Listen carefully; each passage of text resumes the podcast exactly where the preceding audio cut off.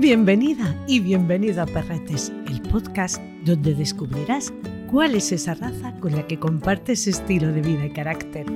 Soy Toñi Martínez, una enamorada de los perretes.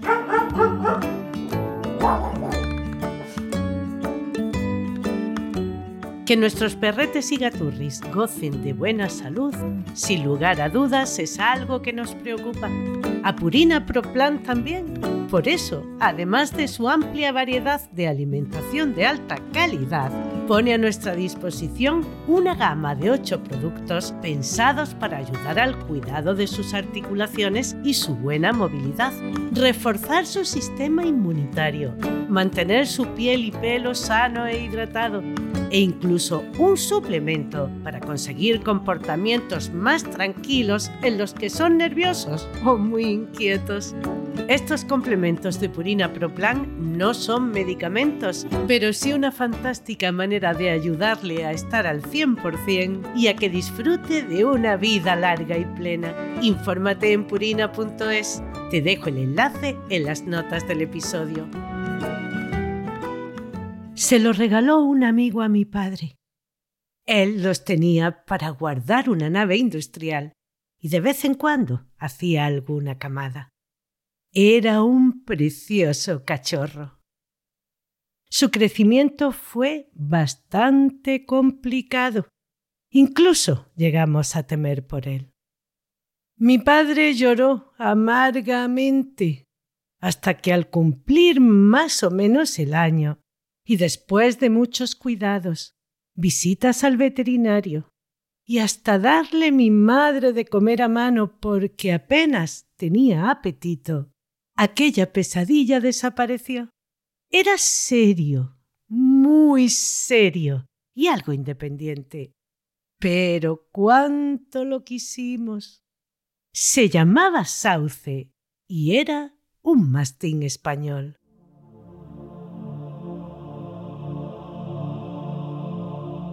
Los estudios que se van realizando en base a restos zooarqueológicos sostienen que todos los perros proceden del lobo y que el humano lo domesticaría desde los tiempos del Paleolítico. Relatos y pruebas de la relación entre humanos y cánidos fechan las primeras consideradas fidedignas en el Neolítico, aunque existen diferentes teorías sobre su domesticación.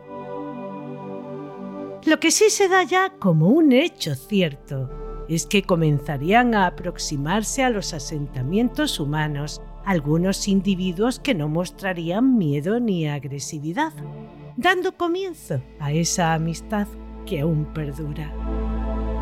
La observación, las experiencias, e incluso el intercambio de estas entre distintos pueblos daría lugar a que se comenzaran a seleccionar aquellos animales más habilidosos para la caza e incluso el cuidado del ganado y la guarda, de donde partirían los ancestros de los mastines.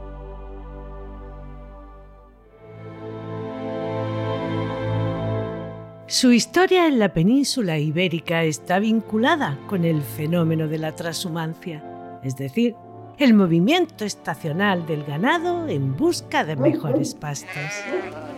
Esta daría lugar a que a lo largo de los siglos se generaran dentro de la raza diversos morfotipos debido a los diferentes criterios de selección y a las características oreográficas y climáticas de las zonas donde éstas desempeñarían sus funciones, dando lugar a que la raza recibiera diferentes denominaciones. Se les llamaría mastín leonés, extremeño, manchego, soriano, navarro e incluso andaluz, dependiendo del lugar donde se encontraran, pero también relacionados con su apariencia física o con la función que desempeñarían, denominándoles mastín ligero, mastín de trabajo o de campo, mastín ganadero, perro de lobo, perro merinero, can villano, can de ganado o can aldeano, por ponerte algunos ejemplos. Etimológicamente hablando, La palabra mastín proviene del término francés matin, que deriva a su vez del latín vulgar mansuetinus y este del latín clásico mansuetus, que significa domado, manso o domesticado. Al mastín español se le considera la raza canina autóctona española más antigua de la península ibérica. Pertenece a un tronco común de perros de tipo moloso, de más de un metro de altura muy fuertes, que serían seleccionados con la finalidad de guardar y proteger el ganado lanar que no pernoctaba bajo cubierto en corrales de depredadores como los lobos y los osos. Como en todas estas razas tan antiguas, no está claro el origen y, como siempre, nos moveremos ante teorías.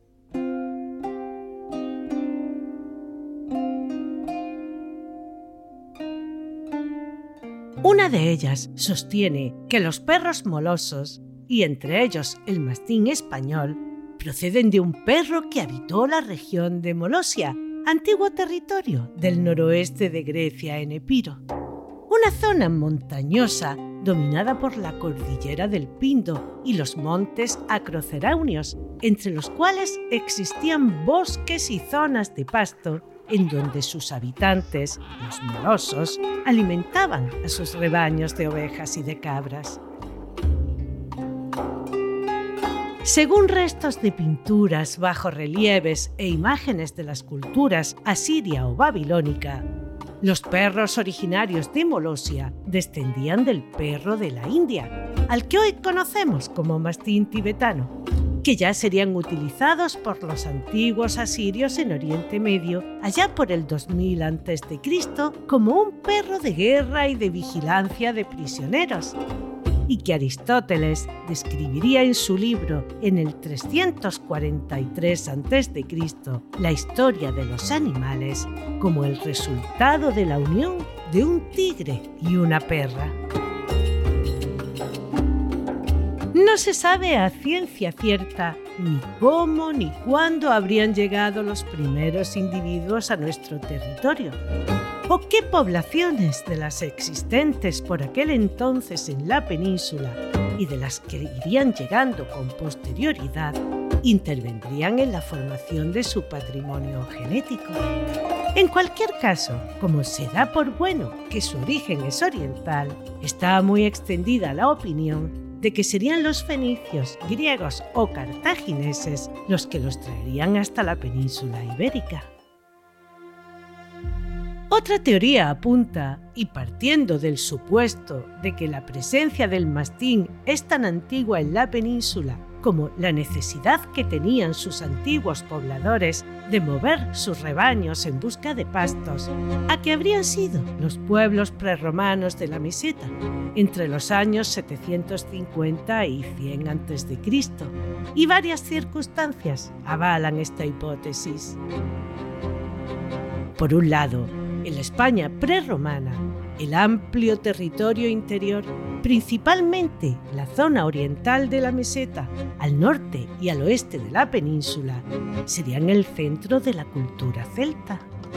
Una cultura indoeuropea procedente de la península de Anatolia, que se adentraría en el continente europeo alrededor del 1300 a.C. Se cree que el origen del mastín español estaría relacionado con la llegada de esta cultura y su posterior asentamiento. Estos pueblos que en sus desplazamientos alcanzarían también el norte, acompañados de sus rebaños, llevarían perros extraordinariamente agresivos que guardarían al ganado ante las amenazas de los depredadores los celtas se mezclarían con las poblaciones íberas, dando lugar a las tribus celtíberas. Estos tenían una ganadería trashumante tradicional, complementada con un régimen agrícola que se mantendría hasta el periodo romano.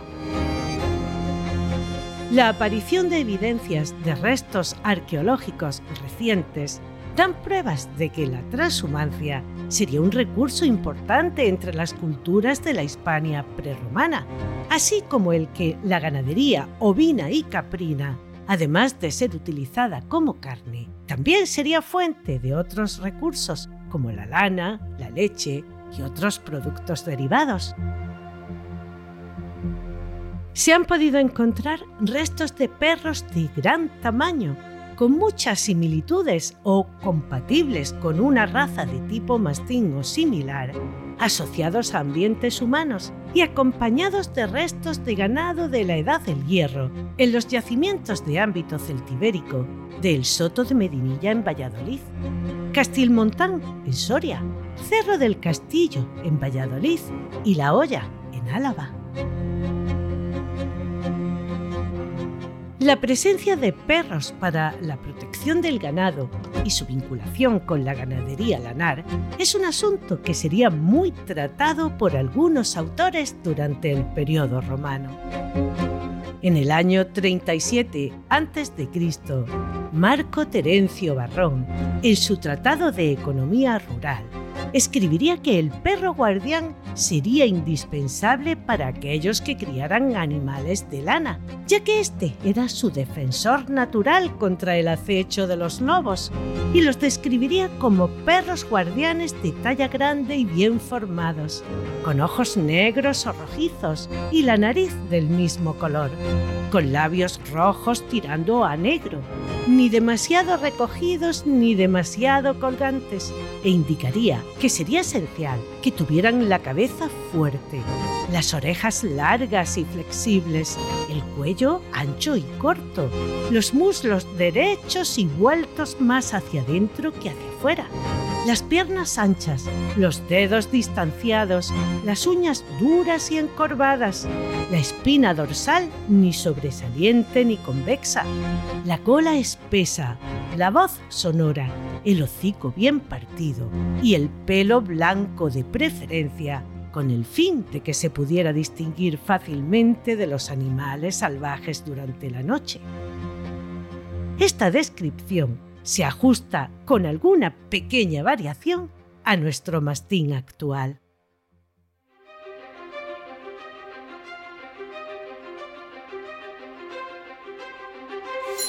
En el año 42, Lucius Junius Moderatus Columela, autor y ensayista romano, nacido en Gades, también escribiría inspirándose en trabajos de autores como Catón el Viejo y Barrón, y nos dejaría testimonio de los perros de aquellos tiempos, dividiéndolos en tres, de guarda de las propiedades, de guarda del ganado y de la caza. Si tomáramos las características de cada uno de los dos tipos de perro de guarda que describe, los cruzáramos y sometiéramos a una cuidada selección funcional, obtendríamos algo muy parecido a nuestro mastín actual. Un perro grande, de cabeza y pecho potentes, defensor del ganado, valiente, con capacidad para enfrentarse al lobo y apegado al objeto de su guarda. Las primeras normas escritas de las que tenemos constancia, donde se cita explícitamente la transhumancia asociada con el mastín, datan del año 476 durante el reinado de Eurico, que dictó las primeras disposiciones en su edicto Codex Euricianus. Sería el primer cuerpo legal del derecho visigodo, en el que se reglamentaría el desplazamiento del ganado, especificando que si existía ganado que reglamentar y al mismo tiempo mover y guardar, debería ser el mastín el que lo hiciera. Posteriormente, algunas de sus leyes serían recogidas con complementos y correcciones en el Foro Juzgo Visigodo, escrito en latín y promulgado por Recesvinto en el año 654, en el que se detallan las rutas de la transhumancia y se reglamenta su uso.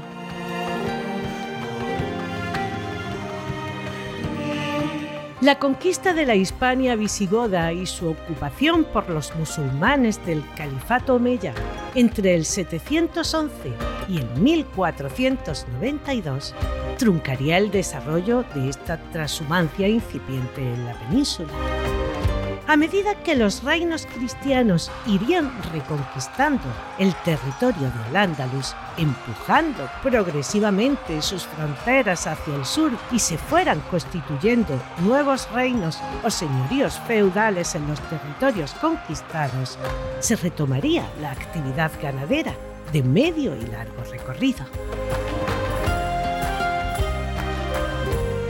El paso de los rebaños por propiedades de agricultores y ganaderos, la invasión de los cultivos y el gasto de agua y pastos comunes darían lugar a enfrentamiento entre los pastores asentados y los trashumantes.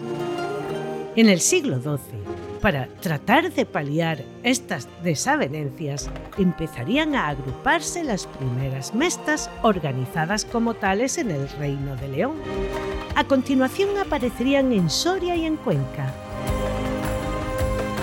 Sobre el año 1273, el rey Alfonso X, bajo el nombre de El Honrado Concejo de la Mesta, congregaría a todos los ganaderos de los reinos de Castilla y León, con el objeto de resolver las distintas situaciones conflictivas que la transhumancia estaría originando y que no solucionarían los fueros locales, articulando una red de rutas pecuarias, las cañadas y otorgando las reglas para la resolución de los litigios también fijaría atribuciones y facilidades para el mejor desempeño de las tareas de pastoreo y su exclusiva dedicación al mantenimiento y regulación de esta importantísima fuente de riqueza.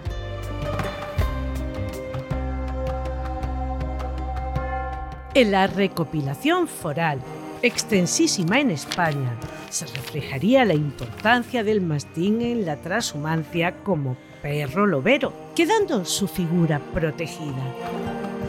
Las penas aplicadas por el robo, maltrato o cualquier otra que los pusiera en peligro serían muy severas. Por ponerte un ejemplo, por el maltrato de un pastor a su mastín, el valor se establecería en el de cinco ovejas. El robo podría acarrear ir a galeras. También esta legislación mesteña tendría en cuenta la dieta del perro, diciendo que los mastines tomarían la leche y el pan equivalente a las de un pastor.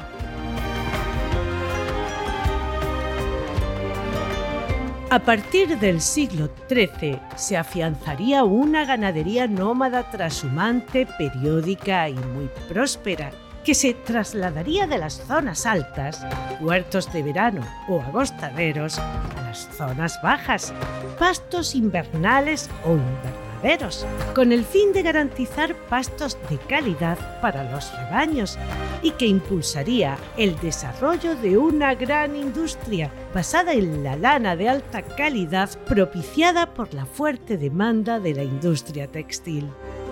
El interés y el valor de esta industria crecería con la selección y la mejora de la oveja merina.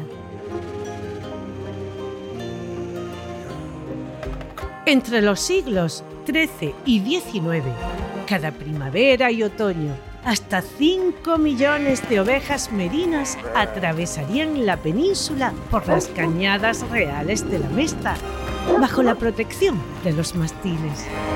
Cada 250 ovejas serían guardadas y guiadas por dos de ellos.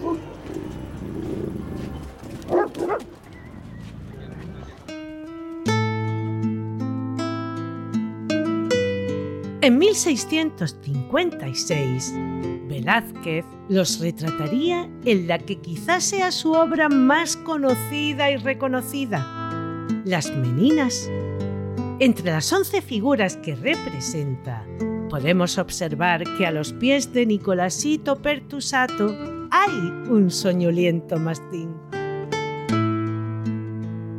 En el siglo XVIII se estima que en España habría alrededor de 100.000 mastines y que de ellos unos 20.000 acompañarían al ganado en estos desplazamientos.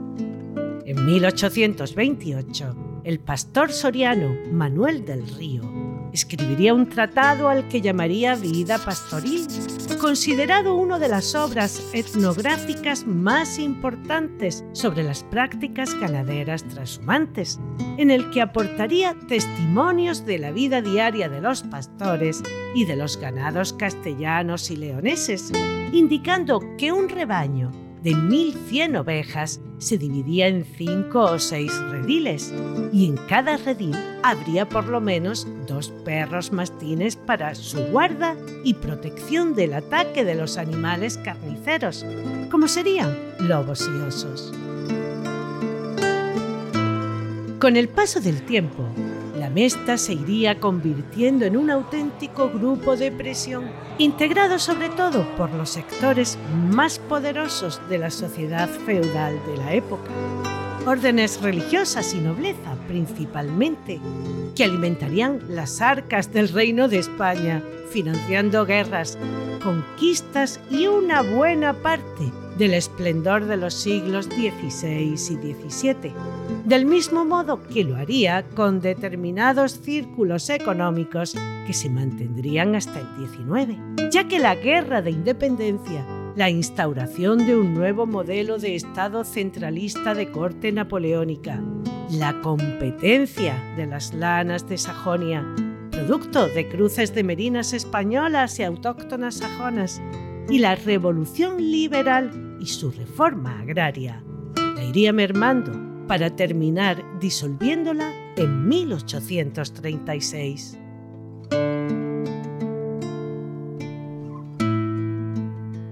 Con la nueva visión del campo y que la agricultura habría cobrado más relevancia que la ganadería, la Mesta sería sustituida por la Asociación General de Ganaderos en la gestión de las vías pecuarias.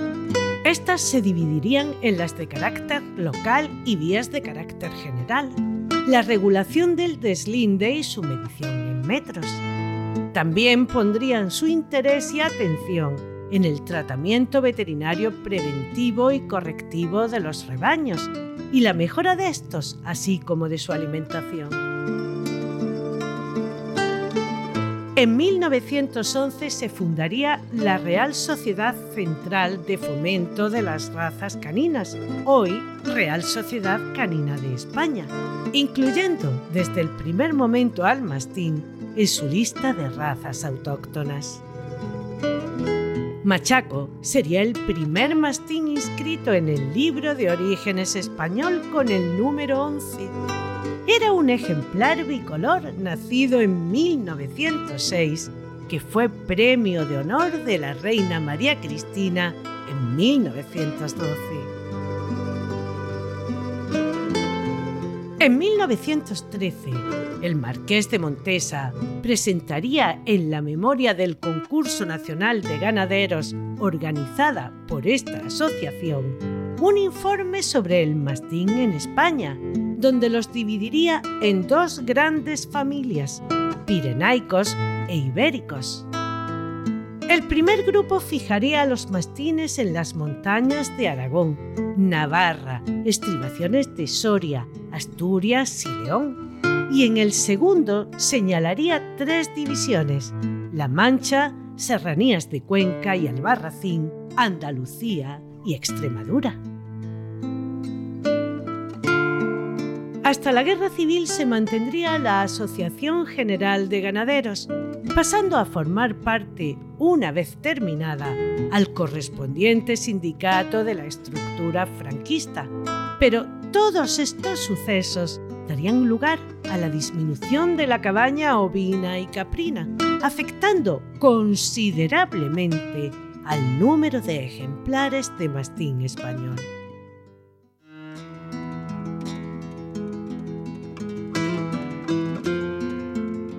En 1946, Luis Portillo y Owens definiría el primer estándar para el mastín español basándose en tres ejemplares que compraría en Ciudad Real. Taconera, una hembra con 74 centímetros de altura y un peso de 42 kilos. Y dos machos, arrogante, de 76 centímetros y 46 kilos. Y Cervera, de 77 y 55 kilos. El estándar redactado representaría un mastín de tipo ganadero, que no superaba los 40 o 50 kilos de peso.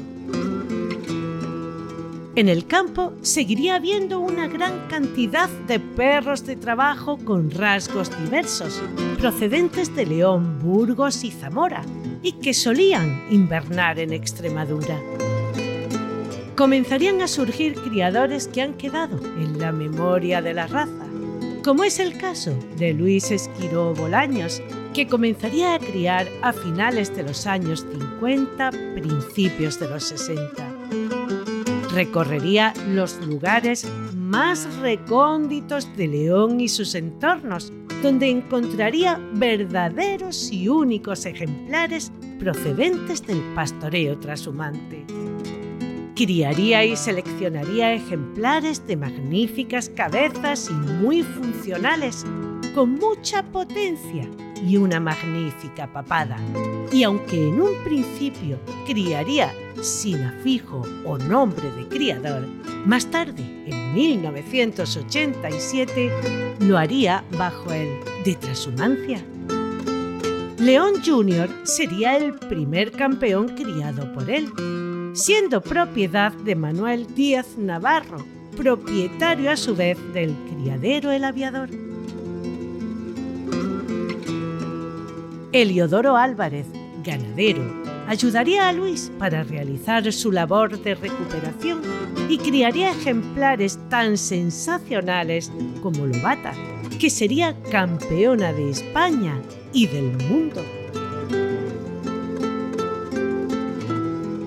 La Federación Cinológica Internacional reconocería al mastín como raza el 13 de noviembre de 1954 encuadrándolo en el grupo 2, perros tipo pincher y schnauzer, molosoides, perros tipo montaña y boyeros suizos, en la sección 2, molosoides tipo montaña, reconociendo a España como su país de origen. En la década de los 60 nos encontramos con otros grandes criadores. Sergio de Salas, a los 16 años, tendría su primer contacto con la raza en la exposición que se celebraría en el Retiro, en Madrid. Ese momento marcaría el inicio de una vida ligada a ellos. En 1962 tendría su propio afijo bajo el nombre Montes del Pardo consiguiendo ese mismo año el premio al mejor grupo de cría en la exposición nacional que se celebraría en el mismo sitio donde se establecería esta unión. En los años finales del siglo pasado, y especialmente a partir del año 2000, se produciría un salto cualitativo en su cría, que se reflejaría en la uniformidad y tipicidad de los ejemplares que presentaría bajo su afijo. Muchos de ellos hoy forman parte de la historia de la raza, como Tonio de Montes del Pardo, de color rubio y descendiente directo de dos magníficos ejemplares, Jorgito, del que antes te hablé, y la Chata, una hembra campeona del mundo que se proclamaría campeón de España y campeón de la Asociación Española del Perro Mastín Español en el año 2000. Ruby, un fabuloso ejemplar rubio, sería uno de los perros más valorados en su época, consiguiendo el primer campeonato del mundo para este afijo. Barco, de color lobero, uno de los ejemplares más laureados en la historia de la raza. Francisco Torrijos Santos, que en 1988 registraría su afijo Fuente Mimbre en la Real Sociedad Canina de España con el número 3500, uno de los más antiguos en la raza.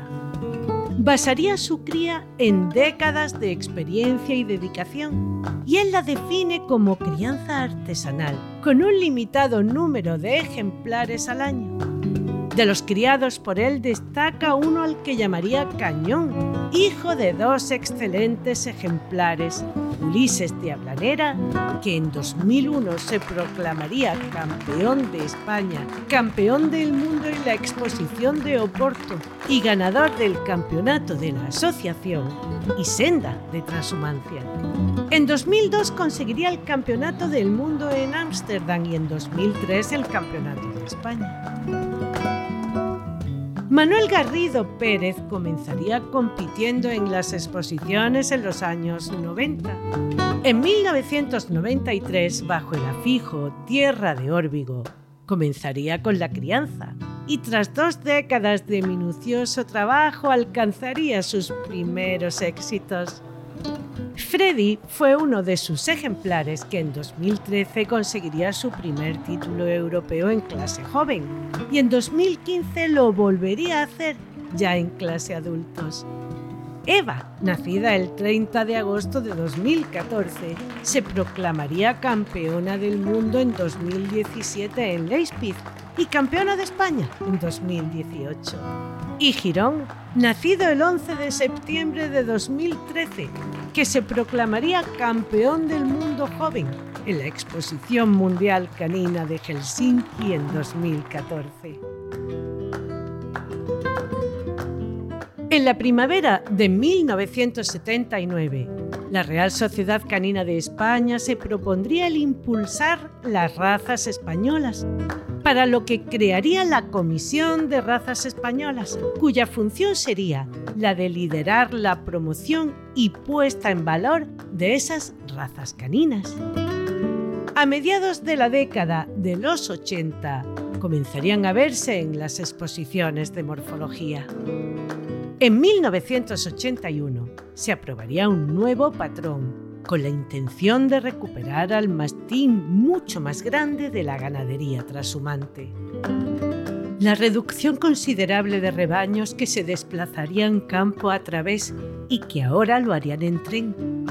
Y el reducido número de lobos harían que este tipo de mastines perdieran su utilidad, por lo que quedarían muy pocos ejemplares de estas características. Este mismo año se fundaría la Asociación Española del Perro Mastín Español como club oficial de la raza, con un principal propósito, el de alcanzar un acuerdo sobre el tipo de mastín a criar, vistas las faltas de uniformidad en el tipo y la presencia habitual en los certámenes de belleza de estructuras defectuosas. Tras muchos tiras y aflojas, llegarían a un acuerdo. Aunque seguirían participando en las exposiciones los perros que habrían sido registrados con anterioridad, por lo que se verían distintas características en lo referente al tipo. En la exposición mundial que tendría lugar en Dortmund, un ejemplar de nombre Tigre conseguiría un gran éxito. En 1983, Trabuco, Reina del Espinillo y Tigre serían los mejores ejemplares. Tigre, que habría nacido en junio de 1977, criado por Agustín Reina y propiedad de Luis Esquiró Bolaños, se alzaría como el mejor perro de toda la exposición en la Mundial celebrada en Madrid, lo que supondría un gran impulso para la raza a nivel internacional. Trabuco, al que llamaban Jorgito, sería un ejemplar de belleza extraordinaria, considerado por muchos como el estándar vivo de la raza. Reina del Espinillo sería la mejor hembra de la decimoprimera monográfica de la Asociación Española del Perro Mastín. El 12 de octubre de 1998, En la Asamblea General Extraordinaria que el club celebraría, entre otros puntos, aprobaría llevar a cabo un control de camadas y el tatuaje de los cachorros para dar mayor fiabilidad a los pedigrís, así como el control de la displasia de cadera, admitiendo solo los resultados obtenidos por la Facultad de Veterinaria de León, y ambos serían requisito indispensable para poder obtener el certificado de actitud para el campeonato. Según palabras del propio club, la marca Mastín español es algo que la diferencia nítidamente del resto, defendiendo la necesidad de conseguir unas señas para la raza lo suficientemente particulares como para distinguir a primera vista a un mastín español, dotándola a la vez de una salud apropiada a una raza ancestral y legendaria. Aunque ya te he hablado de algunos, es de justicia decir que en la actualidad hay un grupo de grandes criadores que siguen trabajando en beneficio de la raza. Siguen existiendo esas discrepancias sobre cuál de los dos tipos representa con más exactitud al mastín ancestral que trabajaba con el ganado.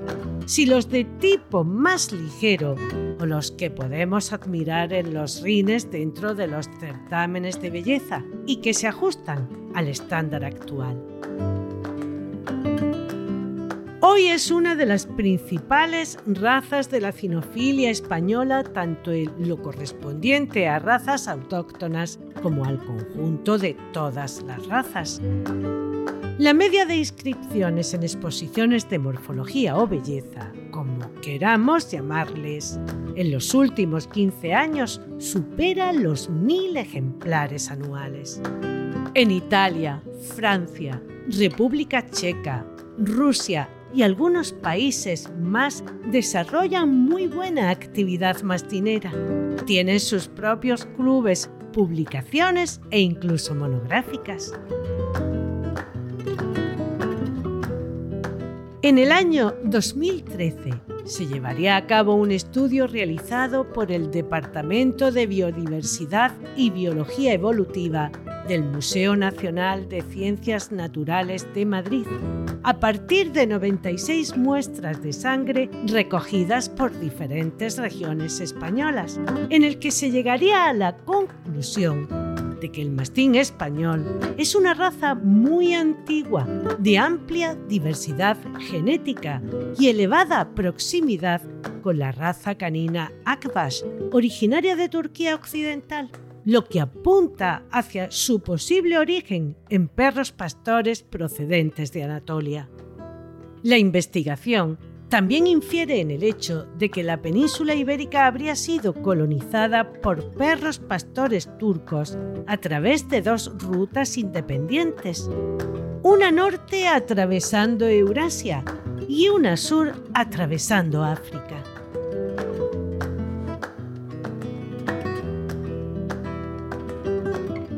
A pesar de no ser un perro muy visto en las ciudades, como ocurre con otras razas. El número de ejemplares inscritos en el libro genealógico español entre 1992 y 2000 fue de 4.599 ejemplares, situándose como la tercera de las razas caninas españolas, encontrándoles principalmente en dos únicas provincias, León y Madrid, cada una con un tercio del total, y el tercio restante distribuido por las comunidades de Cantabria, Asturias, Valencia y Andalucía.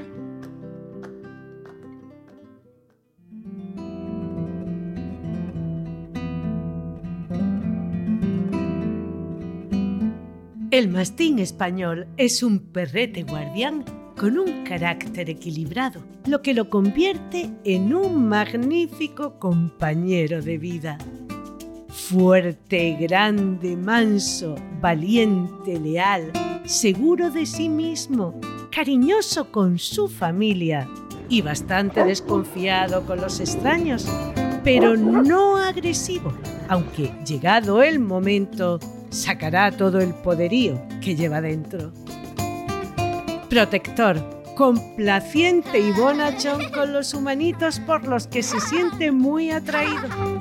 Es consciente de su fuerza e irá con sumo cuidado. Pero no obstante, y como siempre te digo, vigila el juego y procura que sea grato para ambas partes. A nuestras personitas chiquitas tendremos que enseñarles a ser delicados con ellos y nunca hacerles daño aunque no lo demuestre porque no es demasiado efusivo, sí será capaz de poner su vida en riesgo para salvarla de los suyos. Siempre atento a todo lo que sucede a su alrededor. Y aunque por su tamaño creas que es pesado, ni te imaginas lo rápido y ágil que puede llegar a ser. Con otros perros y gatos, si no se cría con ellos, puede llegar a ser agresivo. Educarlo te llevará tu tiempo. Es algo testarudo y tiene una facilidad increíble para hacerse el sordo cuando algo no le interesa, pero también una gran capacidad para aprender todo lo que te propongas, porque es muy inteligente. No es un perrete para iniciarse si nunca has tenido uno. Necesitan una persona con experiencia en razas fuertes. Mónica Sánchez Marina, nuestra instructora formadora reconocida por la Real Sociedad Canina de España, evaluadora en el Zoo Sanitario de Málaga y monitora en la Escuela Canina Kerkus, nos explica cómo motivarlo y llamar su atención cuando tenga esos momentos de sordera selectiva. Para llamar la atención de él cuando lo llamamos y que venga, porque son perros que te miran de lejos y están pendientes, pero no son los típicos perros que vienen rápido o muchas veces ni que vienen interesados cuando los llama, es lanzar algo que haga ruido cerca de ellos. No hace falta eh, darles, por supuesto, sino simplemente unas llaves, un collar metálico que haga que como que en vez de escucharte en un segundo plano, vuelvan en el instinto y ya te presten más atención. Los vuelves a llamar cuando hace el ruido, muy siempre de una manera positiva, agradable, ven aquí y poco a poco irán viniendo a su ritmo, pero irán viniendo.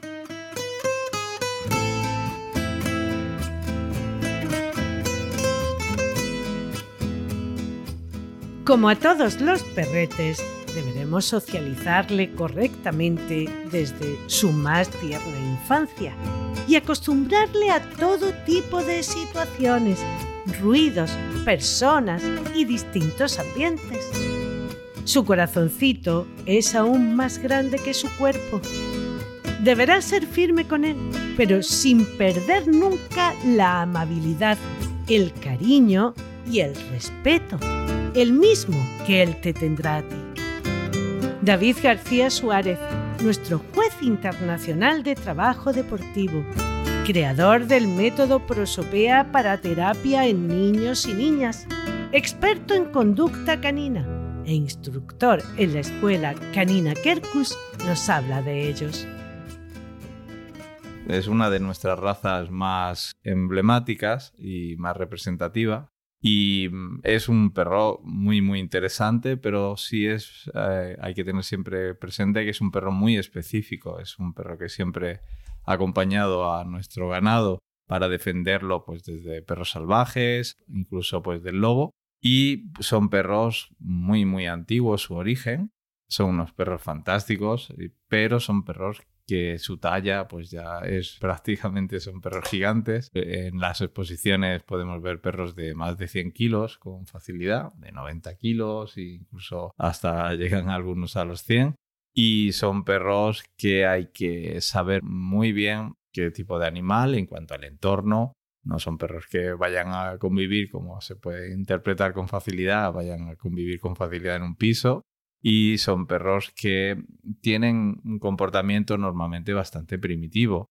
Es decir, que tienen sus conductas muy bien fijadas, su concepto de protección de su entorno, la protección de la familia y de su territorio muy afianzado y que realmente son unos animales maravillosos, pero que siempre hay que tener en cuenta que no vamos a tener pues la elasticidad, digamos, a la, a la, a la hora de crear una estructura educativa, pues que podemos tener pues con un perro de aguas español o con otro tipo de perro que sea más plástico a la hora de crearle conductas. Y es muy importante que las personas que lo tengan tengan también presente que toda su expresión social, es decir, cómo ellos estructuran la, la dominancia y la estructura social, la jerarquía, pues son perros que hay que conocer muy bien, que son perros fuertes y muy, muy intensos y que ah, tenemos que respetarlos en ese sentido porque su fuerza física también es muy especial.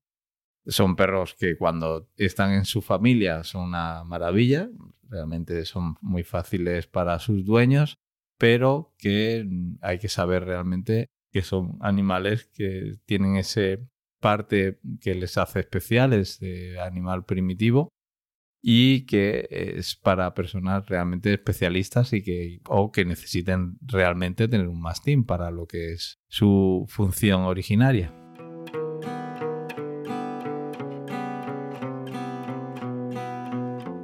Aunque está considerada una de las razas más tranquilas del mundo, sí necesita sus paseos diarios donde estirar sus patas, relacionarse con el mundo y evitar el sobrepeso. Vivirá feliz contigo donde tú lo hagas, eso sí. Ten en cuenta que tendrás un amigo de unos 100 kilos. Un estudio quizás no sea una buena idea, aunque para él estar con su familia es la vida perfecta. Soporta perfectamente tanto el frío como el calor. La Federación Cinológica Internacional lo describe como un perrete rústico, cariñoso, manso y noble, con una gran firmeza ante las alimañas y los extraños, en especial cuando se encuentra defendiendo fincas o ganados. En su comportamiento se observa que es un perro seguro de sí mismo, que sabe dosificar sus fuerzas por ser conocedor de su enorme potencia, muy inteligente y no desprovisto de belleza.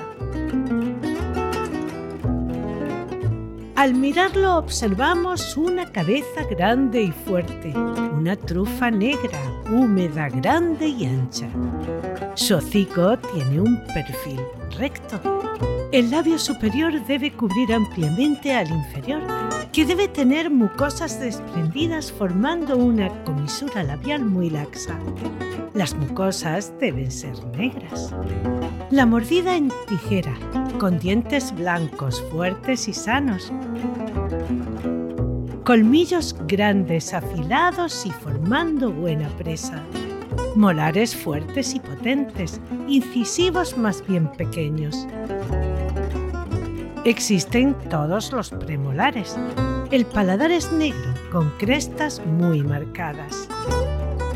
Ojos pequeños en relación al cráneo, preferiblemente oscuros, de color avellana, de mirada atenta, noble, dulce e inteligente, de gran severidad ante un extraño. Párpados de piel gruesa pigmentados en negro.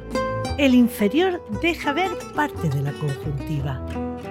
Las orejas medianas y caídas, de forma triangular, planas, insertadas por encima de la línea de los ojos, en reposo caídas y pegadas a las mejillas, sin resultar demasiado adosadas al cráneo. En atención separadas de la cara y parcialmente erguidas en su tercio superposterior. No deben de ser amputadas.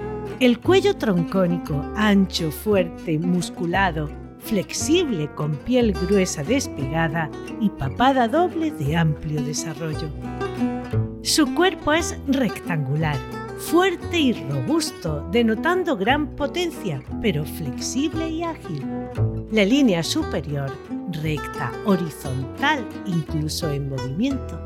Una espalda potente y musculada.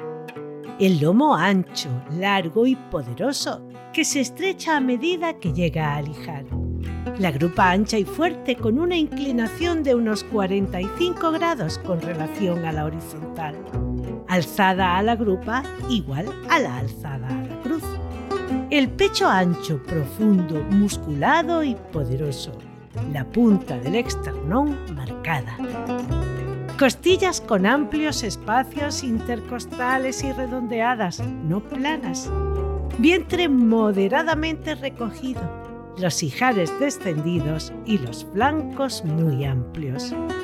La cola es muy gruesa en su nacimiento y de inserción media, fuerte, flexible y poblada de pelo más largo que en el resto del cuerpo. En reposo, su porte es bajo, llegando sobradamente hasta los corvejones, a veces acodada en su cuarto final. Cuando el animal está en movimiento o excitado, la levanta en sable, con rosca en su punta final, pero nunca doblada en su totalidad ni descansando sobre la grupa.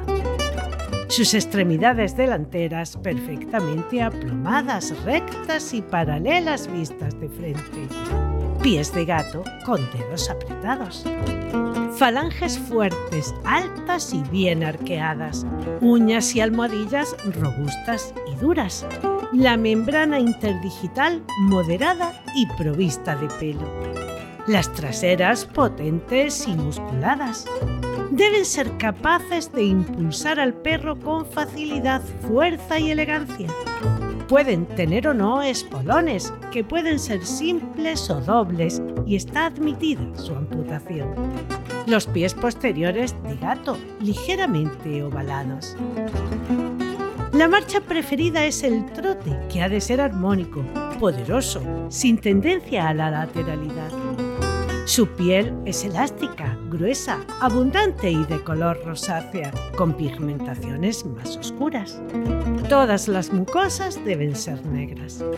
El pelo es tupido, grueso, semilargo y liso, repartido por el cuerpo hasta los espacios interdigitales.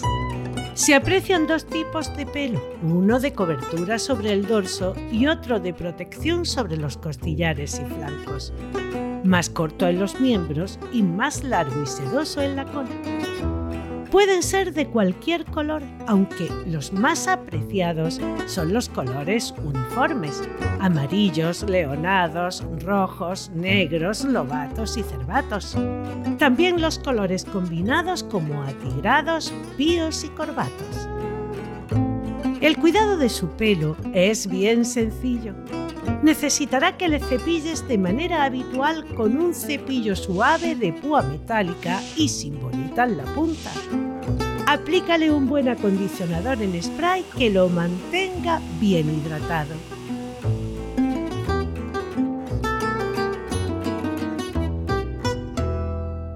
Báñalo una vez al mes o cuando lo necesite, con un champú de buena calidad hidratación intensa y pH 7, que es el que se corresponde con la piel de los perretes.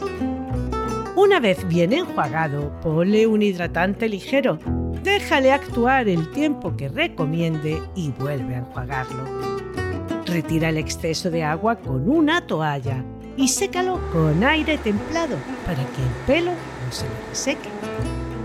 En época de muda, el bañarlo cada semana con agua calentita ayudará a que se deshaga más rápido del pelo muerto y el nuevo salga más rápido y más bonito. Su tamaño no hace fácil esta tarea, así que te recomiendo busques una peluquería especializada. Las uñas son muy duras, así que será mejor que sea alguien con las herramientas adecuadas y después del baño, quien las repase en caso de que estén más largas de la cuenta, ya que un largo inadecuado puede modificar su pisada y causarle dolor. Revisa cada semana sus oídos y límpialos con un algodón humedecido en un producto adecuado para ello. Ante la duda, consulta con tu clínica veterinaria. A la hora de alimentarlo, ya sabes, siempre un pienso de buena calidad, con ingredientes aptos para el consumo humano, bien balanceado, que contenga proteína de alta calidad, aminoácidos y antioxidantes que ayudarán a mantener un buen pelo y contoprotectores para la buena salud de sus articulaciones y bajo en grasas. Te recomiendo vayas a purina.es como te decía al principio, donde además de una amplia variedad de piensos de alta calidad, también encontrarás un complemento específico para mantener sanas y saludables sus articulaciones, algo fundamental para su buena movilidad, que contiene colágeno natural, mejillones de labios verdes, glucosamina, condroitina y ácido hialurónico, y otro específico para su piel y pelo, elaborado con aceite de salmón, de linaza y vitamina E regula la ración acorde con su actividad física y divídela en dos tomas en la edad adulta para que la digestión sea menos pesada. Un hueso grande y crudo le parecerá un fantástico regalo y además le mantendrá los dientes bien limpios.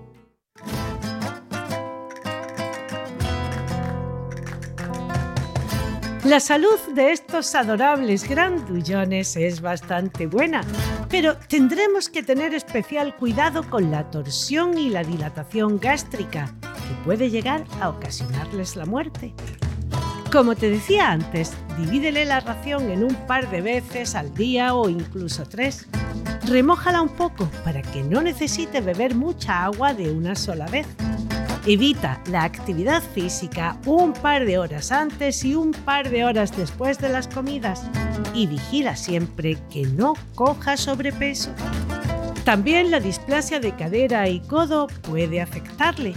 Es de origen genético, así que asegúrate que sus progenitores están libres de ella. El crecimiento rápido de los cachorros también puede hacer que te duela la cabeza, como le pasó a mis padres con Sauce. Suele crecer más rápido que otras razas y no alcanza la madurez hasta el año de edad.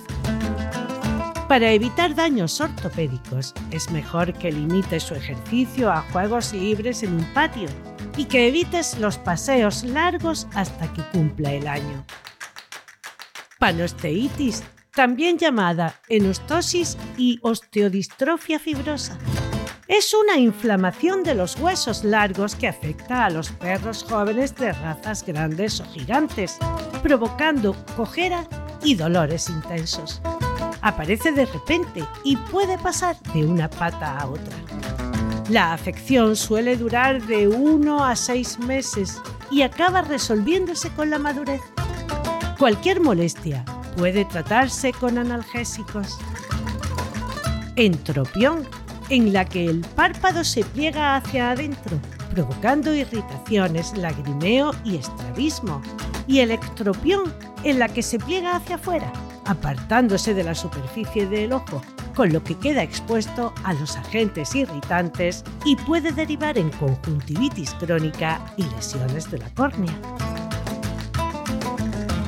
Si crees que este imponente perrete y tú sois la pareja perfecta, busca quien haga una crianza familiar y responsable, que realice las pruebas de salud pertinentes, que se ocupe de su socialización temprana, que cuide bien tanto las herencias de salud como las de carácter, que no te lo entregue antes de las 10 semanas con sus vacunas puestas y desparasitaciones hechas correspondientes a la edad e inscrito en el libro de orígenes de la Real Sociedad Canina de España.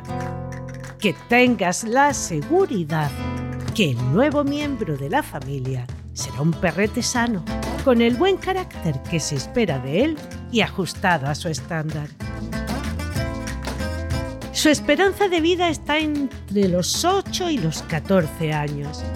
El estándar nos dice que no hay un límite máximo en su altura, siempre y cuando esté bien proporcionado, pero sí un mínimo establecido en los 77 centímetros en los machos y 72 en las hembras, prefiriéndose que estén por encima de los 80 y los 75 respectivamente. Rafael Fernández de Zafra, nuestro apasionado por el mundo de los perretes, abogado, defensor a ultranza de las cualidades innatas de las distintas razas y en especial de las españolas, que recientemente ha colaborado con Jorge Escudero y otros importantes mastineros en un libro publicado bajo el nombre El Buen Mastín, libro que recomiendo porque en él se nos cuenta el día a día del mastín que trabajaba y trabaja en las sierras y campos, muy interesante y de grata lectura. Nos habla de las carlancas, esos artilugios que se ponían y ponen en sus cuellos y para qué sirven. De las recetas antiguas que usaban los pastores para aliviar los males, hechos a base de plantas, ya que no disponían de veterinarios en sus largas estancias en medio de la nada. Y de canalla, un perrete de su bisabuelo Antonio César.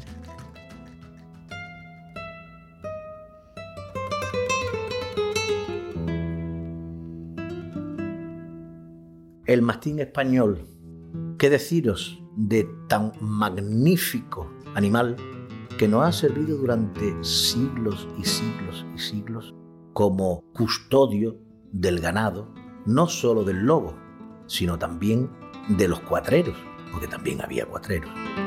El mastín se desarrolla, como ya ha contado Tony, en aquellas cañadas reales, pasos y cordeles, y son, según la antigua mitología romana, descendientes directos del dios Masatinus, el dios de la granja. Llevan la carlanca, que es, como yo escribí en un artículo, el arma bendecida del mastín, porque la carlanca española, hay muchos tipos de carlanca, pero centrándonos en la carlanca española, lleva tres puntas, porque las tres puntas significan el nombre del Padre, del Hijo y del Espíritu Santo. ¿Y por qué? Porque el carlanco, que es la palabra antigua con la que se denomina al lobo, en castellano antiguo, el carlanco, representaba al diablo en la tierra. Se elaboraban en épocas muy tasadas y se fraguaban con una oración y simplemente lo que hace es invocar la bendición y la protección sobre esos hierros para que certeros le ayuden a defender al ganado del lobo. La carlanca ha sido el arma tradicional con la cual se defiende y normalmente están hechas de hierro. Algunas también se hacen de cuero tachonado como os digo, cada cierta espacio, eso depende de cada región, con las tres puntas. Y la única carlanca, entre comillas, que hay que no tiene punta es el collar de almez que tiene el perro cadebestiar en la isla de Mallorca, que además se hace con ese almez porque representa el árbol sagrado de los celtas y además el mayorazgo de cada apellido y cada casa. En otro de los libros en los cuales colaboré, también hablé de los remedios naturales con los que los pastores cuidaban a los mastines. Tener en cuenta que nos estamos remontando a una época en la cual no había ni médicos para las personas, cuanto más veterinarios para los animales.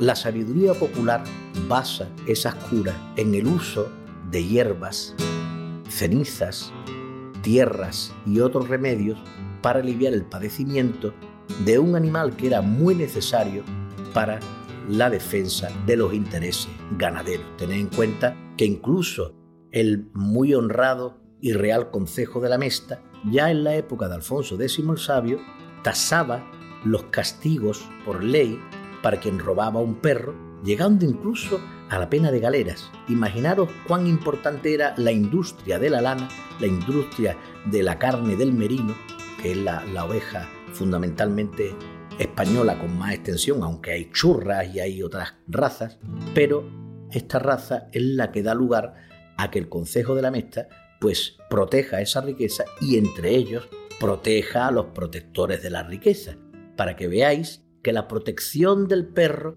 es muchísimo más antigua de lo que la gente piensa. Estamos hablando del medievo español. anécdotas de mastines tengo muchísimas. En casa, en nuestro lagar, siempre hemos tenido mastín. Recuerdo a Kaiser, Capitán, Galvez, Tigre, Churra, Ni te pares, Si sobra. Nombres típicos, coronel, que se le ponía a los mastines antiguos. Pero os voy a contar una anécdota de un perro que era de mi bisabuelo, que yo por supuesto no conocí, pero sí conservo una foto muy antigua de él. Imaginaros a principios del siglo, del siglo XX, hacer una foto un perro, cosa poco usual en el campo. Pues a una tía abuela mía, mi tía Anita, la quisieron raptar. Con tan mala fortuna de que el perro estaba en el jardín de la finca suelto como perro de guarda y mató a la persona que quiso raptar a mi tía abuela. Y entonces ese perro, que se llamaba Canalla, un mastín blanco, tipo lo que llamaríamos ahora un perro ligero, un perro ganadero, un perro de oreja amputada, rabo amputado y espolonia amputada porque se tenía para el trabajo, pues pasó de vivir fuera en el jardín a ser la tata, el haya, el custodio de aquella niña a la que libró de primero el rapto y sabe Dios si de una muerte segura.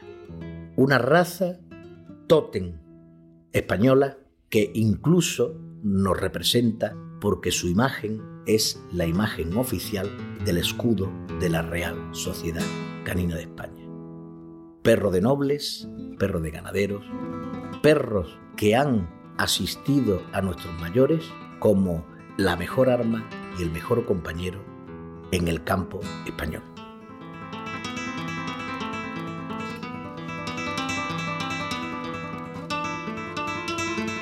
Espero hayas pasado un buen y agradable rato escuchando todo lo que te he contado. O si ya la conocías, que se te haya dibujado una sonrisa. En el próximo capítulo te hablaré de unos perretes de los que a finales del año pasado el mundo entero supo de su existencia, ya que la reina Isabel II los tuvo hasta sus últimos días y por los que sentía un gran aprecio. El corgi galés en sus dos variedades, Cardigan y Pembroke.